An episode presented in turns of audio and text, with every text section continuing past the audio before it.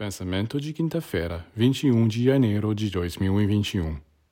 Aprenda a abençoar os seres e os objetos. O que quer que você toque, o que quer que você faça, lembre-se de espalhar apenas influências benéficas.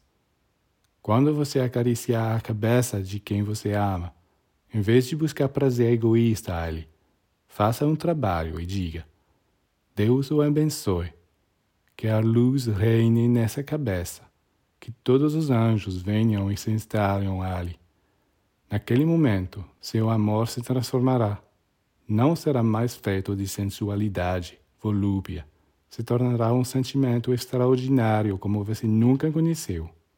E quando você toca a cabeça de seu filho, suas perninhas ou seus bracinhos, por que não abençoá-lo para que os anjos venham e façam dele um ser magnífico? Você tem que abençoar tudo, tudo que você toca, os objetos, os alimentos, os seres. Esta é a verdadeira magia branca.